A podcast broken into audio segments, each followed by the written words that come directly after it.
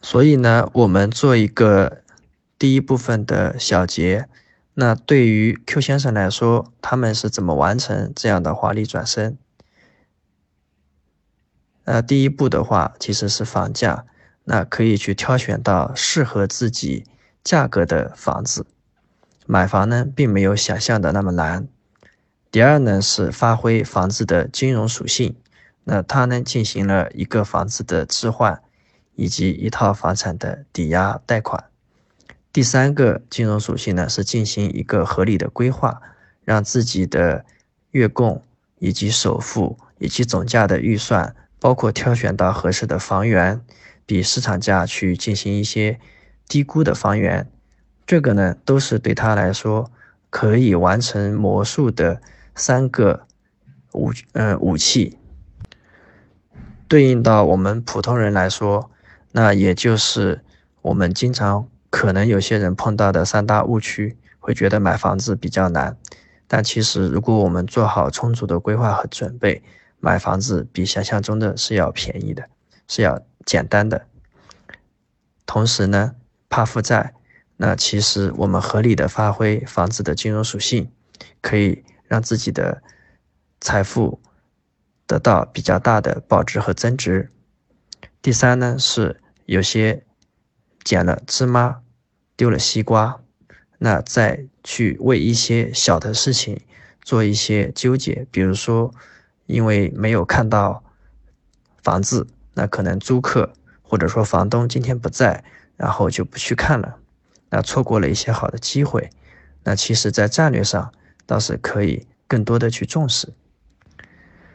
那接下来呢，就是第二部分，呃，钱从哪里来？因为有一些朋友可能会说，那 Q 先生他的资金主要是来自于家里自己一套四十方的老破小，以及他妈妈爸爸住的一套房子，进行了抵押贷款，进行了第一桶金。那如果我没有这样的情况，我有没有方法可以获得一部分的资金？那这里呢，我们就把这个钱从哪里来，呃，稍微的进行一些延展。其实呢，大家可以去看到呃这一张图片。那我们说钱其实它是分层，有成本的。那从 A 到 I，也就是从你的成本零到百分之二，一直到房产的抵押贷款、信用贷款百分之六到百分之十，这里说的是年化利率。那以及百分之十八到百分之三十六。我们通常所说的钱从哪里来？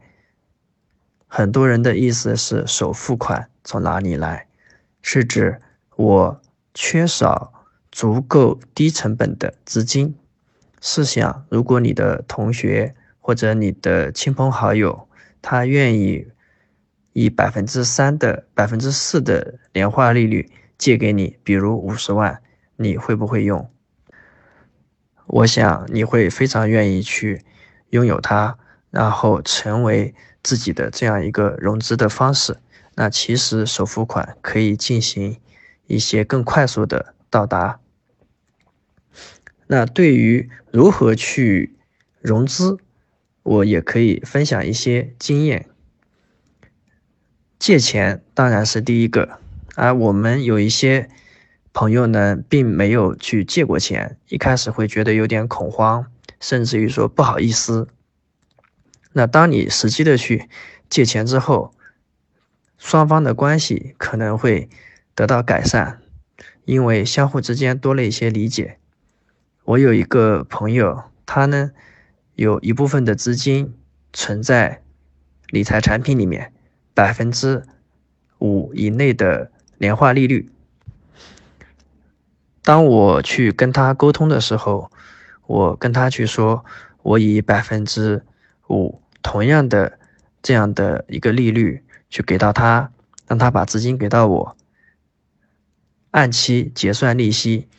那其实他收到利息之后会非常的开心，而我跟他之间关系也得到了进一步的融洽。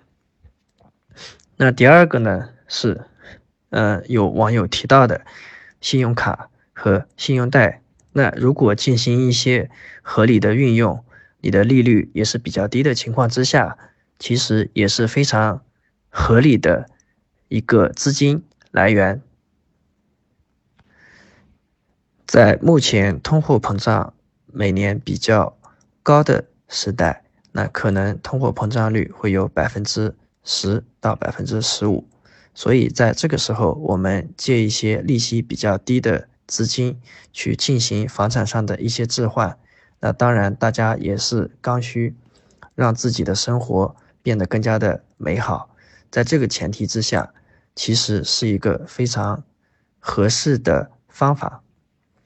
那包括我个人在一些那刚才提到的，呃，亲友借款、信用卡、信用贷，那可能会有这样两百多万的额度。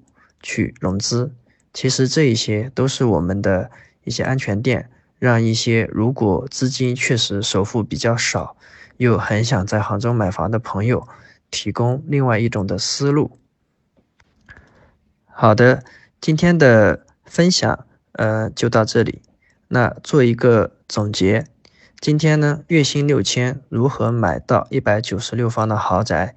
其实呢，是利用了不同世界的。规则，那在一个世界中买房子比较困难，房价比较高，害怕负债；而在另外一个呃世界当中，那进行一些合理的房产置换，去买一些可能比较合适自己承受能力的房子，然后发挥房子的金融属性，对房子的每一套进行合理的规划。可以去完成这样一个看似华丽，其实非常合理的变身。那第二点是，有一些朋友如果没有房产，然后又想去买房，资金从哪里来？在这里给大家分享了一些方法，包括把资金去拆开，然后去向亲戚朋友以一个合理的方式去筹集资金，向银行去筹集资金。以比较低的利率，都可以让我们获得一些新的方法。在最后，还是要说一句话，就是买房的秘密武器是决心。其实对大家来说，只要你想买房，肯定都会有方法能让你更加高效、更加省力的去做。Q 先生呢，其实他资质自己认为并不是很好，那之所以半年完成华丽的转身。是因为他一直在想怎么去买房，怎么去买房，怎么去买房。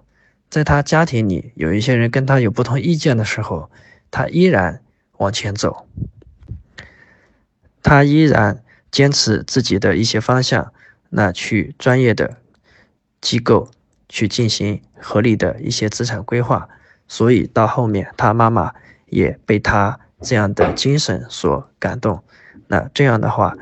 整个家庭关系越来越好，对自己来说，也确实能在半年内，可能普通人要两年的时间，他就可以实现。所以对群里面的各位来说，买房只要你有决心，那可能有一年、两年的时间，绝对都可以让你去买到在杭州的房子。今天的分享呢，也希望给大家开启新的视野。谢谢大家也谢谢兔博士的邀请。